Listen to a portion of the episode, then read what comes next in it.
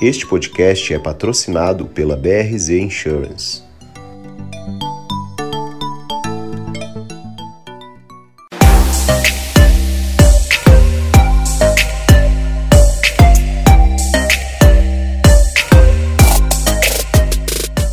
Welcome, Tony. What's up, Tiago? So great to have you here tonight, man. Thank you for taking the time, you know, to uh, to do this with me. Thank you. Thank you for having me. This is a really exciting uh, place. You got the setting all good, and uh, it's just a really, really nice atmosphere. So thank you. Very Dude, much. this is this is awesome. You know, we've been trying to do this for a while, and um, our schedules never allowed us to to get together. We keep actually, you know, running into each other here and there, out there. But um, this is unique. Yeah, I think the last time I saw you, we were on a boat. We're in the boat. It's been a Yes. while. Yeah. Yeah. So So, you were ho- stuck ho- with so me. how's, how's your Portuguese? Uh, oh man. I Tudo on- bem? I only know. Um, uh, Já esqueceu. but- Forgot Hang it. on. Hang on. hang on. Hang on. Let me think. I think uh, I only know one word, which is picanha. Picanha. Yeah, that's important. that's all- important. That's all I know. That's a very important That's one. The you only know. one. Yeah, that's the top sirloin. That's an Yeah. important one to know.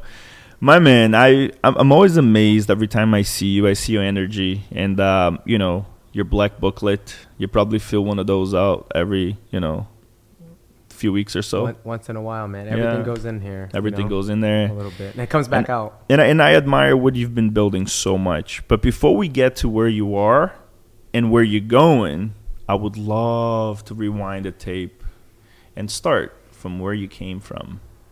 So tell me. I know there there will be a lot of emotions here tonight. Tony's going to be sharing with you some things that I might have not even shared before. We're going to dig deep. So who's Tony? Where where where would Tony come from? So, um, I'll pull I'll pull it back into uh, just before uh, I was born, and my parents came from uh, Vietnam. I think mid mid to late seventies. Okay. And uh, they didn't know each other when uh, they came, so they found each other here. Kind of like how I found my wife. My uh, my dad wouldn't. Well, my father wasn't with my mother yet, but kind of like how I was with my wife, he wouldn't leave her alone. So uh, she she was forced to uh, just get to know him. Oh my god, imagine you I know, Jason, dude. somewhere, I- man, you don't stop. Yeah, Da- Danielle, thank you very much. But- Danielle's my wife. When by she- the when way. she watches this, yeah, yeah, she so knows. she'll know. She'll know what I'm talking about. But um, but no, my my dad was, uh, according to my mom, was one of the ugliest dudes she's ever met.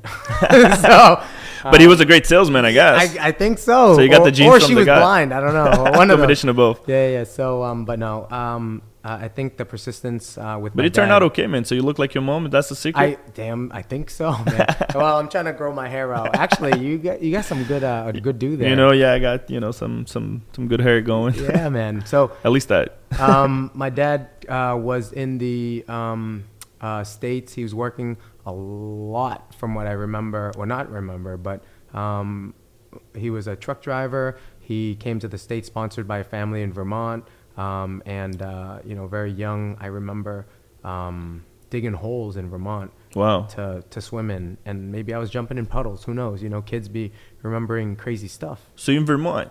Yeah. That's how. You, so you were born up there. no, no, I was born in Boston. So you're born in Boston, but Yes, then yes. family move up there. Yeah, my dad was uh, sponsored by a family in Vermont, and then uh, had my his best friend, uh, uh, my uncle Gil. Got it. my So unc- so for someone who's watching us right now, when you say he was sponsored by, oh, he was sponsored by for what? oh, yeah. So I think a family in America, if I'm not mistaken, um, has to kind of like vouch for uh, a person. Okay. Um, so coming from another country. Okay. Um, you. So also maybe financially that kind of thing, right? Yeah, in order just to make sure, hey, you know, I'm gonna make sure that this guy would do right, whatever that kind of thing. provide like uh, provide for himself, not be a. Sh- uh, You can say in the show, not be a shitty not, person. Not be a shitbag uh, Yeah. uh, citizen. Yeah. Right? So Yeah. my dad eventually became a U.S. citizen.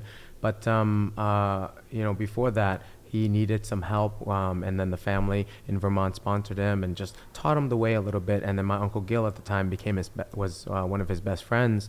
And Right. um, I was born into the life. Uh, 1981, and then all I know was, you know, my family, my four siblings, my uncle Gil. Um, so I bring Uncle Gil up because he and my dad owned um, some body shops and some businesses together. But before you got there, right? Mm-hmm. The five siblings, you guys, you guys were very poor in the beginning. Oh yeah, So tell so tell us, you know, those memories, right? Yeah. How old were you? Those Um, early memories. What I remember. So we grew up in. Um, so I was born in uh, Boston. Okay. Um, and we grew up.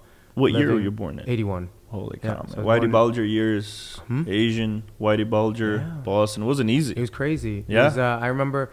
I'll tell you about a time later um, as we moved out of there. Yeah. And there was a drug bust, and I didn't know. And mind you, I lived in the projects for about 15 years. Holy cow. um, uh, for 15 years of my life, and then we were living.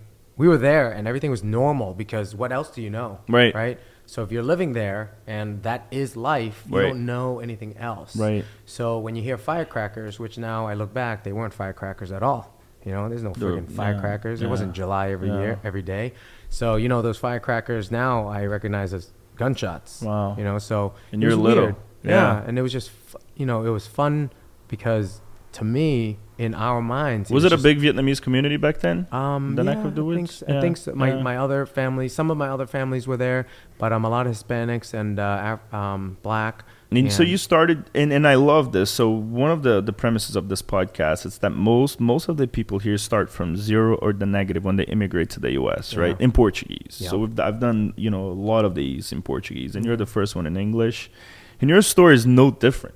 You started from zero or negative. yeah, So then your, pa- your your your dad moved out with your uncle, moved out of the city, and then he started his own business. How did how did that happen? yep. So um, my my dad and my uncle had uh, the car business, or as my uncle, my dad was working there, and as I was as I see and remember it, he was just working and and and um, building his pile of money, right? Mm. So that's how I think our families did it. We just built um, some piles of money and then Yep. we shared it with one another to help each other uh, open businesses or whatever the case may be.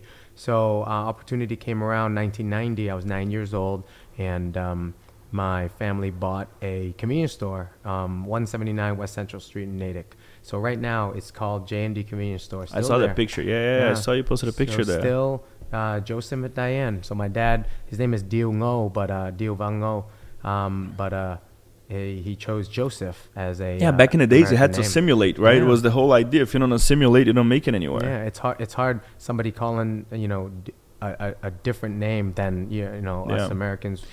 Man, I, I, I, I think today is so unusual, right? And um, my view, and this is my view of today's world, we're going to read in history that Trump split this country. You know, I agree that Trump split the country, but he also unified. He unified the non whites. For once, Latinos care about what happens to Asians, Asians care what happens to African Americans, African Americans care what happens to, you know, uh, Latinos and Indians. So, you know, we feel each other's pain. I would say 10 years ago, it wasn't the case. It was like, oh, you know, it was an Asian issue, leave it there. It was a Latino issue, well, leave it there. But today we came together. Yeah. And I think that's powerful. So you know, something that it's go it's gonna go down in history. So I, ca- I can just imagine having to change your name in order to kind of fit in. I know it, it's it's uh, a crazy thing, but actually, I think if you think about the time then, my you know we I, were have done similar. I will get to it. Yeah, we we were gra- we were we as in my parents uh, was American, right? Yeah. They moved here. They loved it. Yeah. My dad bought freaking Firebirds. I remember bell bottoms Yeah. with a big ass hair. He had more hair than my mom, you know, and she had a lot of hair. So he was fully Americanized. Oh my god, the dude had like a brush in his pocket, and I was like, you know, the wind seemed like it was always blowing his face, and uh, so, um, but Legit, but man. he he he was super duper American with my uncle uh, Gil from Ital- Italy, you know, Yeah. Pimentel.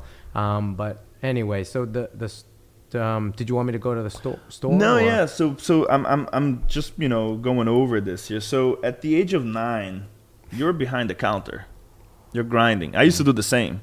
Best experience of my life. yeah. And I didn't even know it at the time. you Yeah. know? I was like, You don't realize It was how just- those things kick in until you later on. So Yeah. what what were you doing? Oh, um, but no, at nine years old, when my parents first bought the store, um, I, you know, it was a playground almost. And um, to me, it was, again, when you don't know, when there's no baseline and that's life, you just live it, right? You're there because you're told to be there and then you do it. So nine, nine years old, I was behind the counter. And then mind you, I was the oldest sibling. So every one of my siblings were two years younger. So I was nine, seven, five, three three, and then one, um, all the way down to Wow. my fifth um, kid, uh, my parents' fifth kid.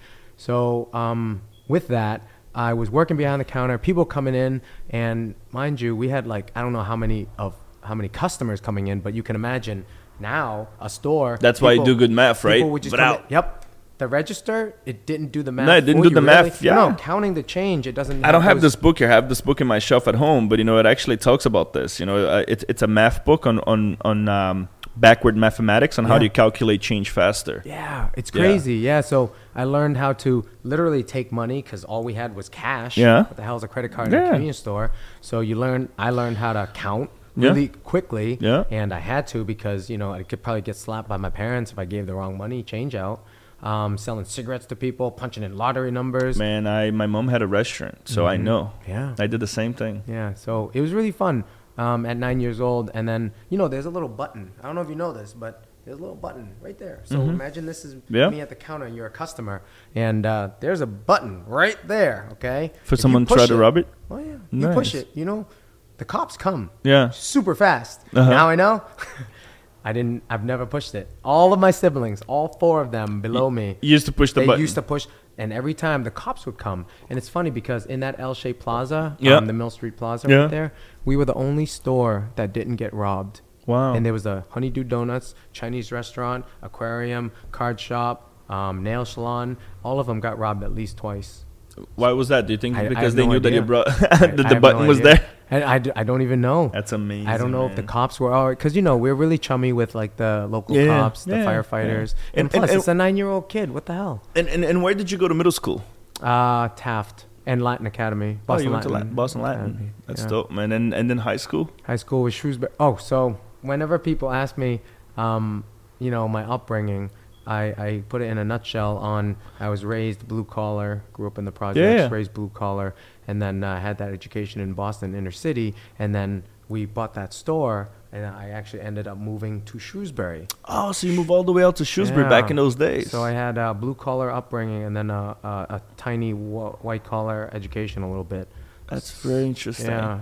So you you're and then you worked at the convenience store. Your dad ended up doing some other things as well later on. Um, How yeah. old were you when he started branching out to other businesses? Actually, no, he did that um, before in the 80s. So he did that in the 80s, and the store was one of the last things that he did um, because uh, he passed away in uh, like 2004. I'm sorry. yeah, so man. um, that was a pretty rough time because how old were you when he passed? 23. 23. Yeah. Young. So you're and you're the oldest Four, sibling. yeah, Yeah. dude. I, it was hard. Yeah, it was hard for me. Um, but it was probably a lot harder for like my younger ones because you know they're barely getting out of. Um, you know, the youngest one was like 16 or some something, Yeah. and uh, it, it's it's hard. You know. Um, I Oh. can imagine, man, and you Yeah. know having that responsibility. I mean, I lost my dad a month after I was born, so I never met him.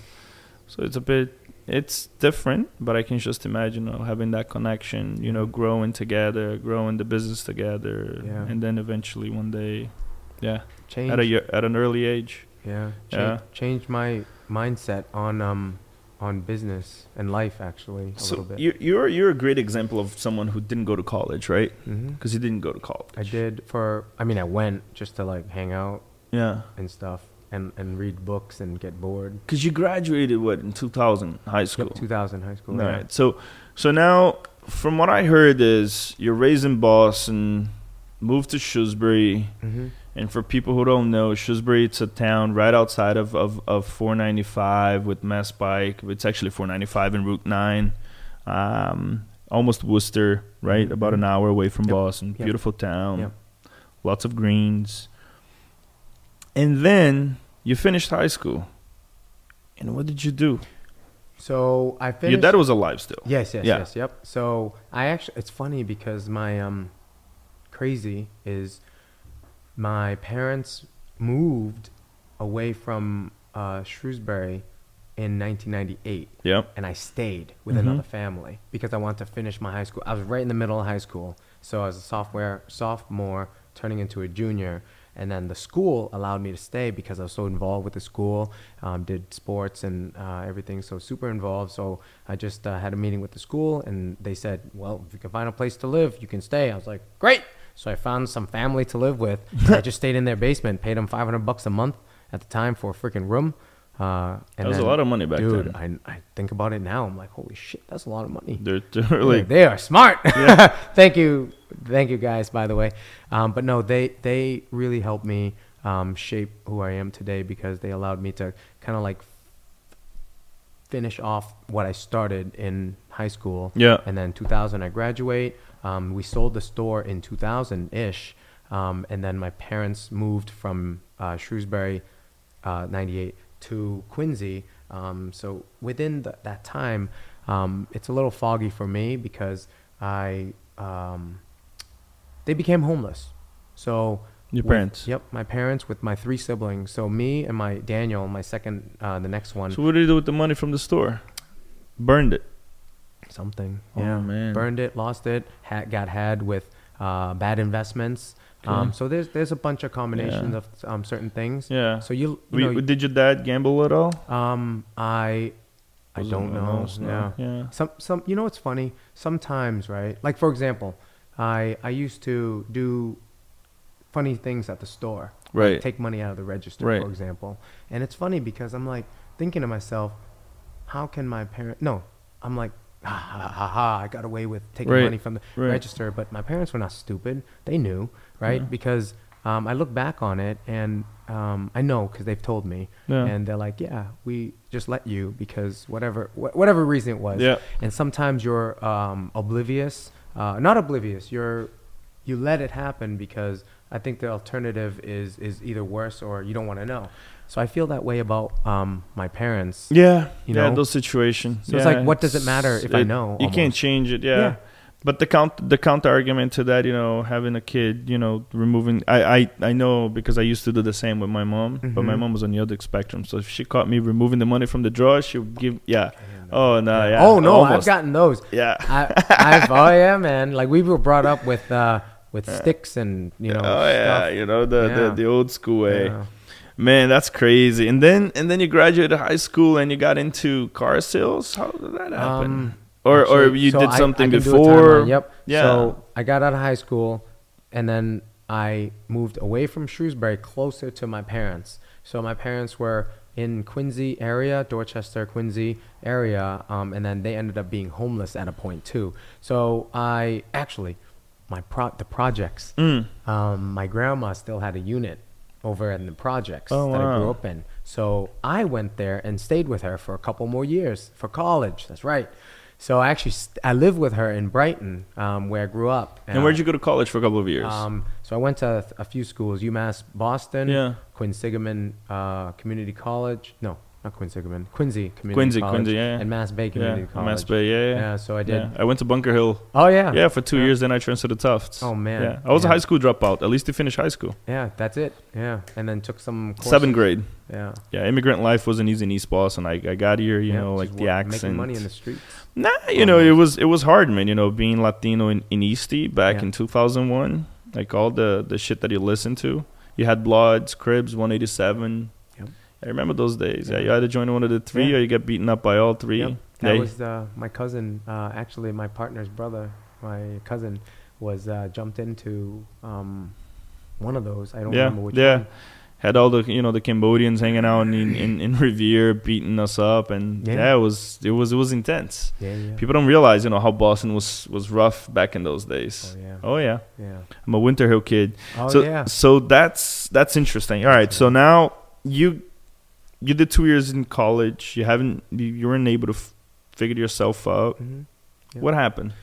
Uh, worked at a gas station. Dave Johnson. Uh, thank you, Dave Johnson, um, for uh, accepting me in. So my uncle Gil back in the day. Would you do pump gas? Uh, no, in the in a C, it was a C store. Okay. So it didn't even. oh, pump convenience gas. store. Got Yep. it. So no, I, I was did a- it worse. I pumped gas in the cold. No. Outside No, one, hell no. yeah. I was nice and heated. I warm, know, I could that see. was- It's all good. Some nights I would close the shift, you know, on a on a suit, drinking drinking vodka. Oh man. Oh, No. yeah. No, that was uh, that was good. brutal. We were inside um, a C store. It was a Hess gas Yeah. station right on Quincy on Hancock Street. Yeah. Hancock Ave, whatever. um, across the new uh, station there. So uh, Dave Johnson, he is in the multi-level marketing com- a Right. multi-level marketing company. So I grew up in the '80s knowing um, that business, Okay. being in front of it. My uncle Gil was a very successful uh, multi-level marketing guy with Dexter Yeager and Amway and all those companies. Yeah. So he really I, I was exposed to it. I didn't know what it was, but I just saw it and appreciated it, right? So um, Dave Johnson was in a multi-level marketing company, and he asked me to join. So I, I was open. I looked at Best sale experience ever, it, dude. I, te- Amazing. I tell everyone like dude Just- they, they just should they try should it. all, everyone everyone should do Herbalife everyone should Try do it. you know some type of multi level Open. marketing Yeah. right be open. Yeah. at, at least for the Like- training yeah, that's it. Or For the freaking people, training. the people, the fr- whatever you're gonna learn from it. Yeah. Don't don't. I mean, people can do whatever they want and say whatever they want to think, but you know what? Try it. I And- went to and- one of the best schools in the country, Tufts University, and the best classes were taught. And I have to say thank you to Jack Derby on this year, right? So thank you, Jack, for that. It was a sales and marketing class. I'm so blessed that I end up in this class because everything else that I was taught, you know, it helped me to think, it helped me to, you know, uh, make critical reasonable, thoughtful decisions, you know, and look at the road from different lenses. But making money, that comes from hustling and from sales. yeah. Yeah. There's the old saying you either are a salesperson or you work for a salesperson. There's no other way around. Sold or being sold. Yeah. Yeah. So then the multi level marketing. So tell me, what, what was it? Uh, I think it was called Melaleuca at the time. Oh, yeah, Melaleuca. Yeah, yeah, the oil, the, the Yeah. stinky oil. Yeah, That it- thing was huge. Yeah, uh, creams, Yeah. oil, whatever. Yeah, I remember what? that. I, I, I, li- I like the idea of whatever it was, but like you said, it's the it's the business, it's the sales, it's the meeting, it's the Well, speaking, it's the objection, it's the whatever, right? It was I the training. Yeah. So anyway, he gave me a book, man, and uh, it was. Um, from this guy right here, Robert Kiyosaki, called uh, "Rich Dad Poor Dad." Right. And th- when I read that, holy crap! It That opened your mind. it just It clicked. just did something. 2001, okay, I remember. and and that's a book that everyone should read. Yeah. that's a book that everyone, rich dad, poor dad, in Yeah. multiple languages. It's a simple book. Give it to your kid. Learn it. I, I I'll get to it, but does- it's your turn. So yeah. tell me more. It, it does something to one if you're ready. If you're ready, you'll do it. Yeah. But if you're not ready, you wait. You'll do it later. Yeah. Or if you're never ready, you go into the ground. It'll do it to somebody else. This is very insightful.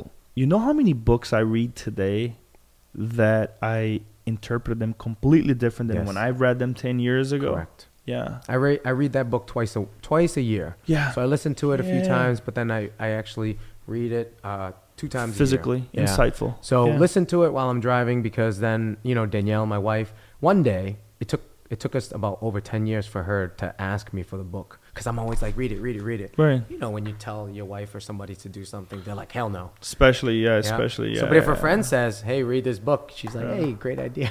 I'm like, whatever. It's all good as long as you have it by your bedside.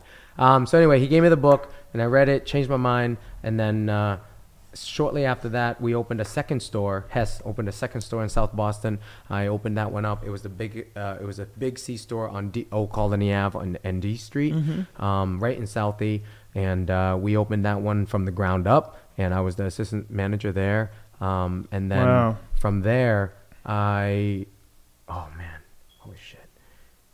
So my, so my dad passed away in 04. Yeah, no four, yeah, three years and later, then- right after yep. that. N- And then I was at the C store, and then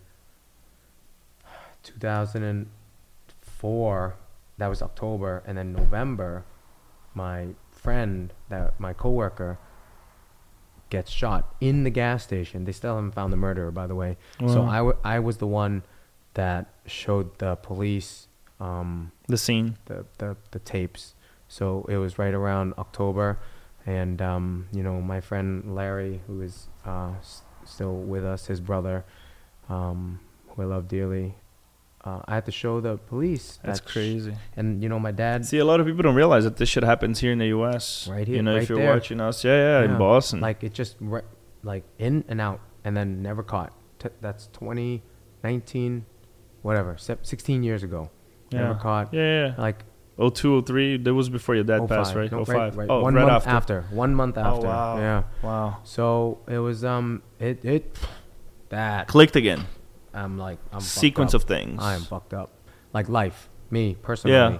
Like this, I'm like shut down. My dad passed away. My friend, I quit that job, and then I shut down for a little, like a year maybe. Um, I might have been smoking weed, drinking. I have no idea. No, yeah. Um, Yeah. I mean, it was fun, probably. But Yeah, um, but emotionally makes a huge impact, just- right? From the outside, because it- you didn't get closure from your dad, and now Yeah. you lose a friend, yeah, and you exact- get to see the whole Yeah. thing.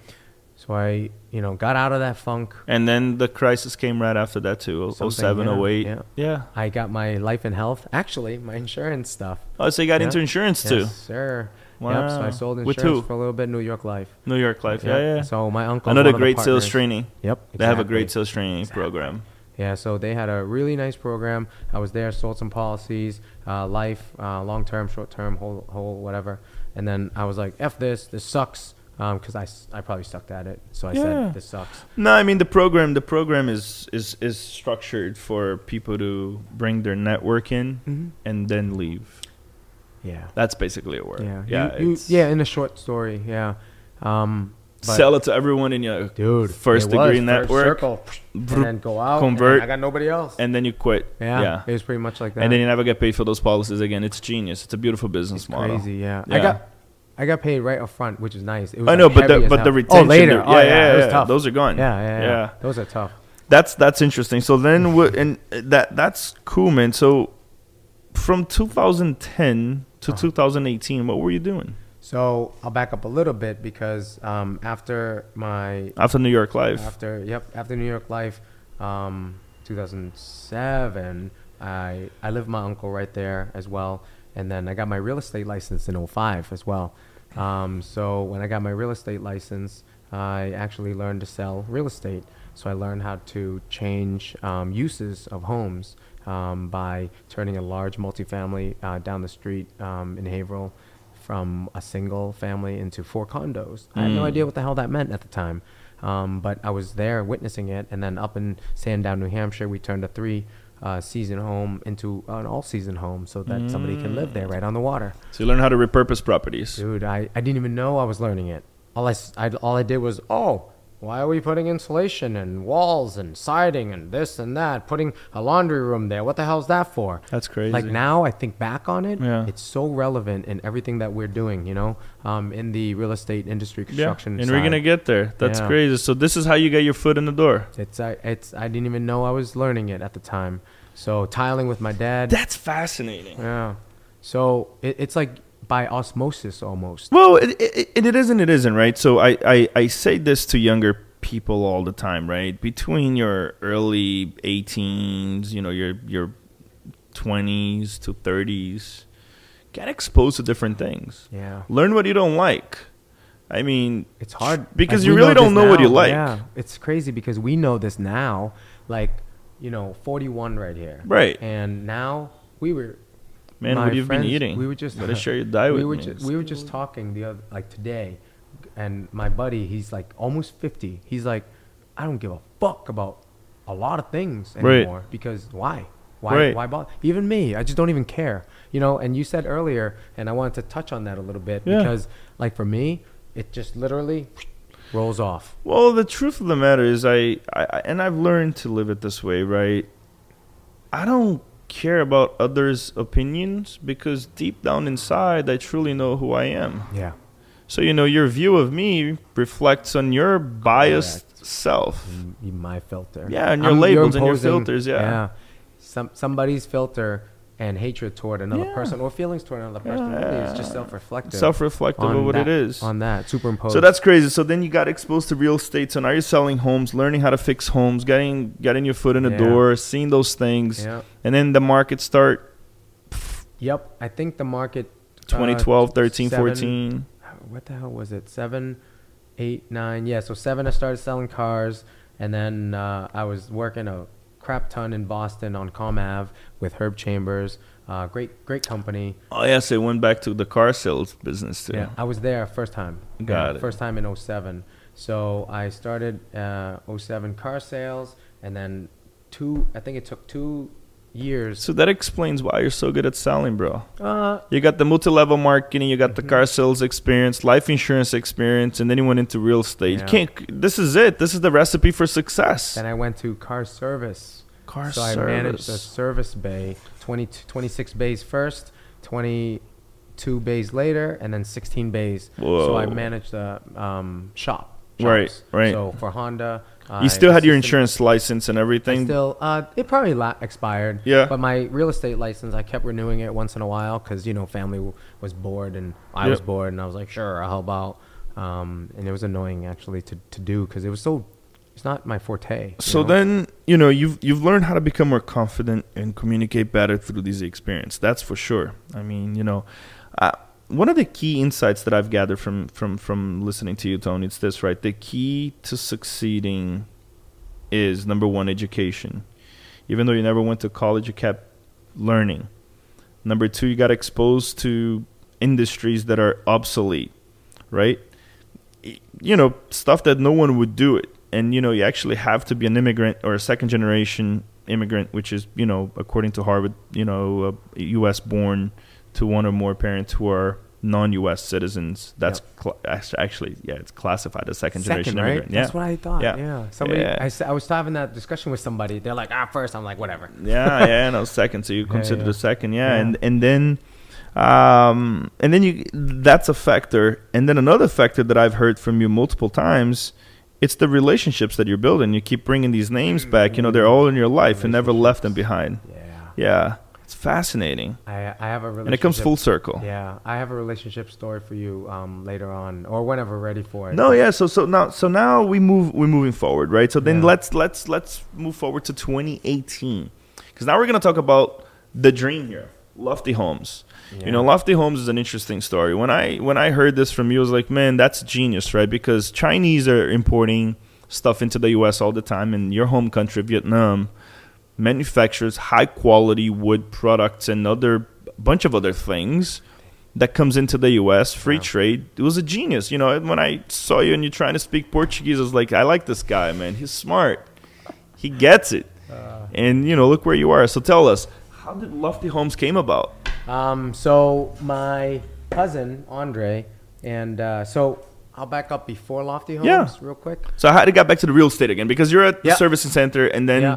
Yep. So the car, I was there for oh man, I, s- I was doing cars. I guess let's say twelve years. right, All right, so I was in the car industry for about 10, 12 years. I can't remember. Let's call it 12 years, okay? Yep. So while I was in the car business, um, made a bunch of friends, a bunch of people, uh, more. Like, you know, people are coming into the service side. And you have to remember this.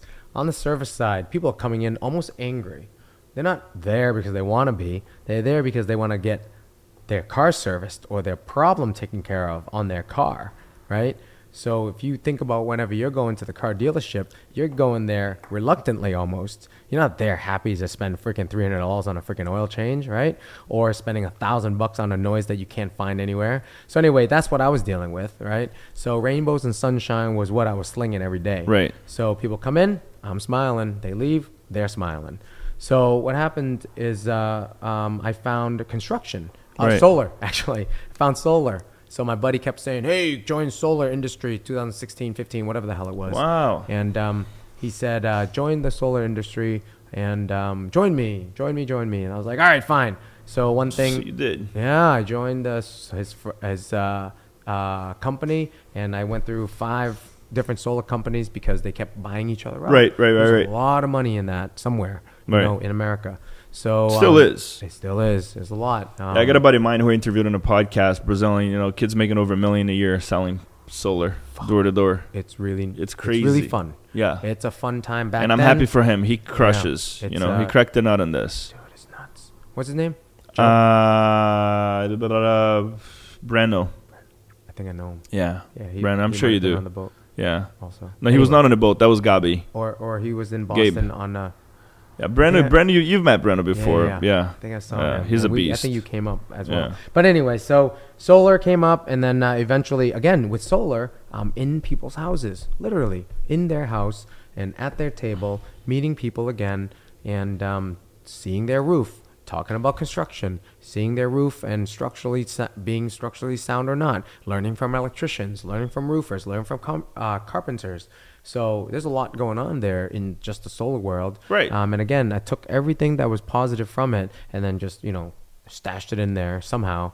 Um, and then my buddy uh, ca- asked me to join his company uh, to be a project manager. And at the time, I didn't realize what a project manager was because there was no job description. It Right. was just come and have fun and make money with me. I was like, okay, fine, let's do it. So my uh, friend Eddie uh, started his uh, painting company back in 2001 out of Babson College. And um, thank you, Eddie, by the way. Uh, made my life um, really easy. So um, I just, uh, you know, a lot of love for Eddie. Yeah. Uh, his birthday was just uh, recent. And uh, anyway, um, he taught me what a construction company uh, was and could be. So he, he didn't teach So, me so he's a Babson College graduate Yeah. that started Immigrant a as painting well. company. Yep. From where? From Newton, Newton. Brookline, Cool. Watertown. Yep. Genius. Fucking genius. What's his painting company name? smart coats? Oh yeah, I know Smart Coat. So he started. Yeah. Good for him, man. Yeah. Very successful. I've Very seen them smart. around. Smart, very smart mofo. So with with that, I was He's a about to- marketing shell. a little bit, yeah. Yeah. Sales and marketing. Yeah. That's it. That's Yeah. what- His sales and marketing. everything. Yep. That's it. Just sales and marketing. Genius. Yeah. So um, he taught me without teaching me a lot of things, and you know, with me, I fill in the blanks with things that ev- everybody fills Right, in right, the right. blanks with everything that they already know through their filter. So as as I'm learning, doing, working, I'm filling in the blanks of what is not taught, right, with everything that I already knew. So by the time um, two three years rolls around, uh, Andre was making actually before Lofty, Andre had a company um, cell phone case business. So if you have a you have Yeah. your cell phone right there. Yeah, somewhere. Yeah. Yeah. So Yeah. if you have your cell phone, right, there's a cover on it. Right, the So- case. uh, yep, the case. So Andre figure out how to make these cases in China, Mm-hmm. and uh, you know for X amount of dollars, and then shipped it over here and made uh, a few. a hundred over a hundred million dollars. Um, one No year way. After he sold his company, yeah. So um, money is a game at Yeah. this point. So it's really fun because once you realize that, everything becomes e- easy and irrelevant. yeah. That money is not ours, but it's it's it's right there. You can see it. It's to be invested. Yeah. Yep. No, I'm just saying like he sold the company, then it made a hundred million dollars. Right. And I have a podcast on that plug. We'll, we'll we'll put the link here. We'll put Yeah. the link here. Um, but uh, but anyway, um, so Andre had a uh, building materials company. Uh, I'm sorry, uh, phone case company. Yeah. Overseas, his off one of his offices, and then he worked here in Massachusetts, and he sold to everyone in America. He figured out um, a lot of things in the telecommunication world, and then uh, o- almost overnight, the dude was processing twenty, thirty, fifty thousand dollars per per hour, probably. You know the crazy thing is, and, and, and this is fascinating, right? How underlooked these type of businesses are. It's not sexy. It's not Facebook. It's not is. Instagram. I It mean, is. the school that I went to, all my classmates, they wanted to do sexy stuff. Most recently, you know, I met a kid that is focused on the waste business. Yeah. And I'm like, dude, you're gonna crush it. No one focuses on these things, you know. It's I mean, un- it's- stop and it's think about it. How many slow. how many kids are focused on CSX on railroads? Yeah. And we gotta move shit. Yeah, you gotta. You How have are you gonna to. get it from wherever it is made to here. Yeah. or doesn't matter. Anywhere the in trucking America. business, you name it, Yeah. right? I mean, but the new generation's like, oh, you know, if it's not cool, it's not sexy. You know, if you don't have ping pong and free food, then I'm not there. Yeah, it's crazy. Yeah. it's, it's crazy how yeah you gotta like show. There's like a balance, Bro, you know? I know way more undocumented immigrants with homes than actually PhD graduates, Right. right? Yeah, hell yeah. How many undocumented immigrants with multiple multiple homes Dude. that are, if not fully paid, halfway paid, Yeah. well off with a successful cash flow business, and then you have a PhD struggling to get by. Yeah, I mean, I I didn't even talk to um you uh, you, uh about like our struggles, mine and my Right. wife's struggle, Right. Um, in the beginning, you know, so like you you fake it. Um, I don't even know we were faking. It It was just more like the lifestyle, Right. Right. So you you live it, and you're like, oh my god, this is normal. Like you don't even know and realize how not normal it is, and how can you build wealth with g- living that way, you know? So um, Oh, the mindset, right? yeah, It comes it that way. I Yeah. mean, you know, Rich Dad and Poor Dad talks about this Yep. a lot, right? Yeah. So Buy things broke that is make money. temporary, Yeah. and what poor? Or it's is permanent. per- forever. Yeah. Yeah. So every time I hear, "Oh, I'm poor," I'm like, "No, you're not." Yeah, dude, you gotta change the rhetoric. the word, just the one word, one thing, one thought. It doesn't even matter. You don't believe it, Yeah, then yeah. you know what? There's no hope. So But Andre, once- Andre yeah. then sold the company 100 mil. Now Yeah. you guys have, you know, you got you have dough to work. Yep. So he so you got sold- into the so you put that that experience to work. He sold he sold the company. I think in 2000. Vin, you remember when Andre sold the company by chance?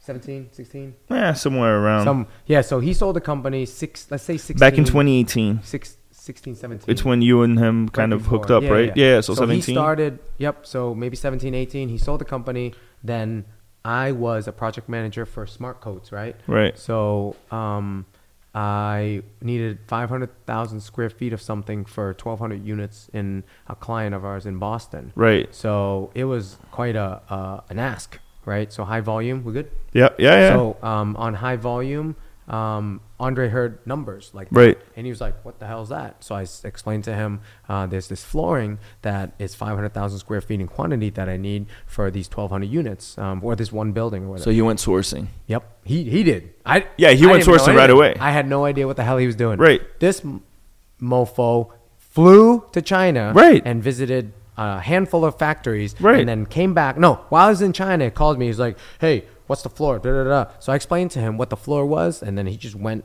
out and just talked to factories in China Right. not Vietnam at this time because the tariffs weren't imposed yet. But anyway, in China, he was talking to I think five to seven factories, and then he found one that he liked and trusted, and then he bought. I think he bought two containers. I can't remember. Spent like almost hundred thousand dollars on two containers of flooring.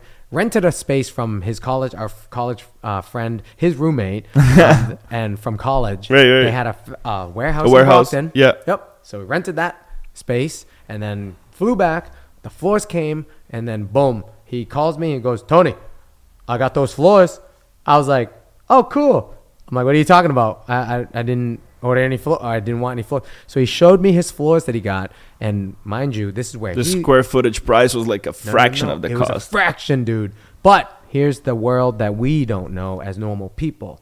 Um, when you spec something out, when you specify a material Right. on a plan, architectural drawing, or whatever, and there's no substitutes because you have to use a certain um, uh, manufacturer, Right. for example, let's call them uh, a flooring competitor. Right. Um, one of the other ones that's Right. not lofty homes, right? So um, that architect spec that out, and then Andre shows me lofty homes flooring. I'm Right. like, uh, can't use that because we cannot substitute it because the flooring that they spec was available Right. easily, right? He's like, what? So now he's stuck with all the flooring. He's stuck with two containers of flooring, okay? So now I didn't know this because the guy's so nonchalant about it. He's like, oh, okay, whatever.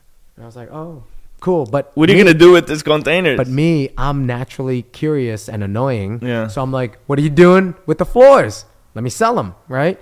So I, I just grabbed them and I went back to Smart Coats, talked to Eddie. I was like, yo, dude, look, there's floors. And he's like, I can't use them right now. So, you know, couldn't use them anyway. Yeah. So I was, so Andre um, and marketing de- designed uh, packages for the for the sample boxes. Right. I don't think I have one right now. Right. But anyway, the sample boxes were um, made to fit the flooring. So we had the flooring uh, that was four feet long um, and by seven inches uh, wide. Yeah. We just cut them in planks. that Right. Fit inside the box. Right. It was nice. It was made, designed. So when you open it, it was like a whoo. It didn't have a light in it, but it sure shone like a light. So when you open it up, the floor is shown in your face. You pull it out. Damn, Lofty Homes floors. Boom. That's what people saw. So what I did was, everywhere I went, I was like, here, you get one, you get one. Here, this is flooring, this is Lofty Homes, this is lo-. So that went on for like a long time. Today, still today. I remember. Yeah, I've Yep. seen I've seen the specs around. Yeah. Yeah, so we still do that. I still do that today. We all do that today, right? Because we all love what we've created, Yeah. and you know, there's a sense. of So that's how ownership Lofty there. Homes distributor became about. Yeah, and then From a crazy idea, buddy of yours hopping a yeah, bada bing, bada boom. Yep, he and and flew- he's also Vietnamese, right? Andre. Yeah. my cousin. Yeah. Yeah. So so then when the tariffs kicked in, Yep. Oh, tariffs kicked in. Um, we had to move because we added cabinets to our mix as well. Right. So we imported um, cabinets, flooring, and other materials. Um, so we tried wood and glass. Even we talked about crazy, man. glass. Yeah. So window glass for like buildings and stuff. Nobody It's knows this. huge. I never told anybody. No, you know? window window glass is a huge business. Yeah. Like you know, if I Tempered there's glass, such there's yeah. such a high need for Even that bath, in the US bath. today. Bath, Yep. Mm-hmm. and the problem is the installers. You know, it's a joke. You can't have enough Yeah. out there. Yeah. You know, um, I, I've dealt with facades for multiple locations, yep. and it's a problem. yeah, it's just getting it cut, Man, getting it working with. This is and crazy. everything. As we getting close to to wrap this up, right? So you built this. Now you're not focused on money anymore, right? Because you've in you passed that phase. We, I mean, hell yeah, we're focused on money, but it's not the forefront because everything you do is uh, the result is Yes, tell me about those beliefs. Yeah. So, so when you, I think, when you focus on money, for example, um, I mean, you have a target, right? It's a Mm-hmm. Right. reticular activating system, Right. You know, so if you're on something on your mind, you'll hit it. You know, so if you say that you want something, uh, like a black car Right. by a certain time, Right.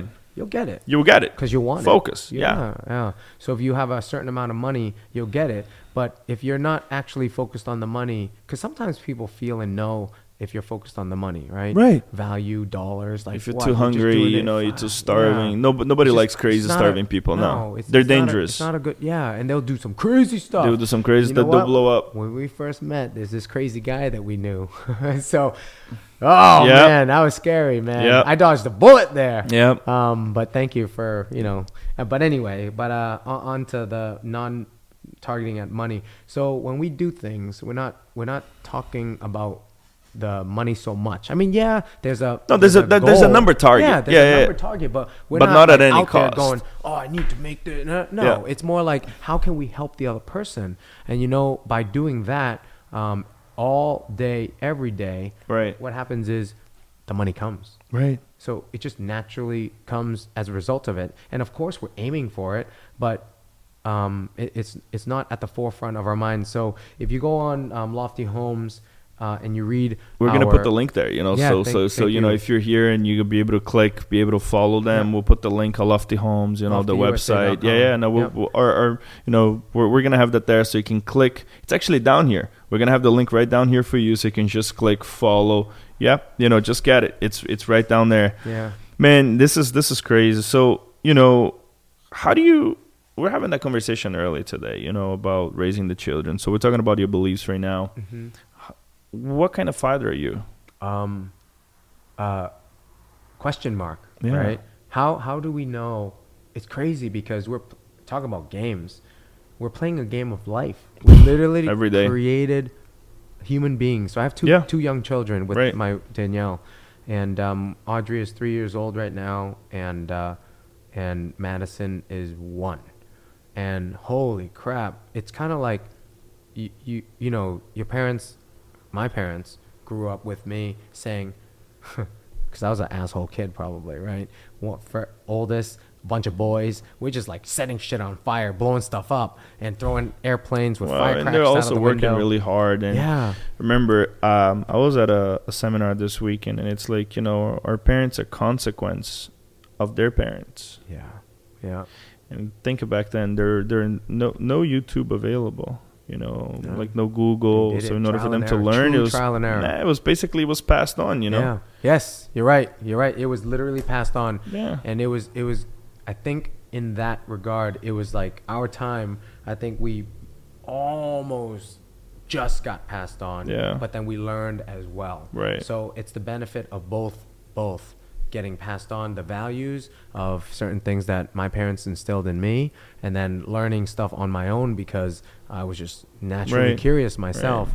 Um, but um, to answer your question, what kind of father am I? Uh, I'm a, I think I'm a really free um, father because I will let, I will let. No doesn't come out of my mouth very often. Oh, when they grow up, they're gonna watch this and be like, "Yeah, that not true." Ah, have I ever said no? yeah. Do I ever say no? No, that not Yeah. true. Yeah. So, Man, this is fun. I can I can relate to you, but I'm I'm on the other you know I'm on the other extreme. I'm working on that still. It's a it's a learning curve, man. You know they they don't come with a manual. no. No. It's a, it's an accepting. You know what it is? Accepting Yeah. um, of what happens. right. Like for me, um, when they do something, or anybody for that matter, but my kids, when they do something, I'm just accepting of the result. yeah. Whatever it is. They break something, they, they poke something. They fall. Right. They they punch each other. They chop each other in the throats or whatever it is. I will live with the consequences because I allowed it to happen. Right. So you have to be able to live with yourself and then be able to live with them living with it. Right, So right, right, So right. it's a very It's a very thin line, dude. It is bro. crazy. What are the challenges today? You know, like you've built this amazing business. It's growing, great timing. You know, the demand is there. Inflation is a big thing. Um, but what are what are the challenges? um in at home in life work At or- work and at home, work? yeah. Um, home. All right. So challenges at home would be, I think, just finding the time. No, being present. yeah. Not finding the time. You're there, but are you there? Right? Yes. I'm there, but am Put I that- there? the- you know, is that phone away? Yeah. right? So um, I'm very cognizant. And that's why I read because I'm the reason why I have the hard copy is because if I'm home, I try not to have the phone in front of me, and it's difficult, you know. So it's kind of like you always want the phone. if I say that this is my goal right now, my wife will probably watch this and laugh at me. But it's like it's not, you know, I, I try, but it's becoming a problem. Yeah. Yeah. So, but I, but you know what it is? I it's somebody close to me, a bunch of them, like uh, Ryan has said, are they gonna die, right? Right. Or no, no, not the kids, work. Right, Work right, lives, right, work on the right, phone. right, right. Is the person contacting you Right. gonna die? Right. No. If I don't answer, are they gonna die? Right. And I think about it. I So actually that's a play it challenge. out No, now. that's a big challenge. That's a I'm like, huge "Oh, challenge. yeah, but they won't buy it or something. you know what I Yeah. mean? Whatever the case may be. So, so from home, I think it's more just being um, present. And thank you for reminding me that I wanted to uh, thank you. that's important. Um, so when I get home, it'll be a newfound uh, recharge on being present. Um, you know, all around, not just Yeah. not just being there, but being present. Yeah, dude. We we constantly have to be reminded of that. I, ca- I can relate to you, and um and I want to thank your wife and your two little ones for sharing you with me tonight. You know, because I know when you hear they call to say goodnight, and for you guys who are you know watching this, it's a huge sacrifice for us to record, to make this knowledge available to you. When we say yes to this, you know, we're saying no to a lot of things, dude, including our little ones. that's right, man. Um, no, man, this is great. And as we get close to wrapping this up, I think, you know, this has been such an insightful dialogue of where you came from, how you overcame your struggles, you know, you grew from them. And at each stage, you learn something that you don't wanted to do. You grab those skills, you add those skills into your toolbox. I call them little tools. And eventually, you put those tools to work. And not only that, with the right people, the right environment, at the right time, you got lucky. That's what we call luck, right? Being prepared in the right Mm-hmm. Yeah, environment, I mean, having the preparation. skills to deliver yeah. right? The interest. And now, the whole purpose of this podcast is, is to cover wealth, right? Wealth from all angles. And earlier I was asking you this. When we translate wealth to Vietnamese, what does it mean? And wh- how, d- how's it pronounce it again? Um, uh, Go no ko. oh my god. We had it earlier. Yao Ka. Oh yeah, yeah, yeah. So uh, so Yao Ka. Nyao ko, yeah, Oh, right? so Yao So Ka. nyao ko. Yeah, yeah, yeah, I'm learning Vietnamese here, guys, to Yeah. make this work for you. Yao. So nyao ko. Yao is like rich, uh, wealth, and uh, And then the translation to rich Yeah. is Nyao Ko, right? Yao Yao yeah Yao Ko. yeah Okay, and both things are associated associated with money. the first thing that comes to mind. Yeah, first thing that comes to mind usually in people's minds with wealth is uh, having money, right? Um, but wh- as you get older, I said earlier, as I get older, So I'm- that's interesting. You're going to the next question. Oh. So wealth and rich to Vietnamese has the same meaning as wealth and rich to Portuguese. yeah, I think so. Completely different alphabet, completely different language, same meaning. Yeah. Associated to a monetary value. But we lived in New England for too long. You're actually born here. And especially in Quincy, Hingham area, we were talking about that earlier. Wealth is very different than just the dollar signs. Now, I asked you this earlier, and we're going to end in this session, in this format. asking you this question. What does wealth means to you today? Um, I think wealth means to me today is um, really the biggest thing is uh, health and my family because again, my my Danielle, my two kids, they're home, right? And when I'm home with them, that is what matters, even when I'm not there. So the the wealth and the money, who cares if every it, it's a it's a fine line, right? Because uh, we all know that by this time, money is really easy to make. Right. Simple, easy, hard to Right. make, whatever. Right. It, c- it could be as hard as you make Right. it. It could be as easy as you make it. Um, but it, it wealth to me is just having somebody, some people to share it with, and it's family, friends, um, coworkers, and whoever is in that circle. You know, so however big or small that circle is, is how we can kind of um, share it all. That's meaningful, man. That's deep, bro. This was this this was great. I think we covered a lot of lot of of, of your story of how you started, how you got here, and I hope that you know you follow Tony on his social media. That we're gonna put it down here. Follow his company, learn more about his business. If you're in Brazil and you want to learn more how get how to get you know Vietnamese supplies to Brazil, reach out to this guy as well. If you are in the US and you want to learn more about Vietnamese supplies and how you can pay less, cheaper than Chinese supplies, reach out to this guy too, you know. Um, and if you like this, share it.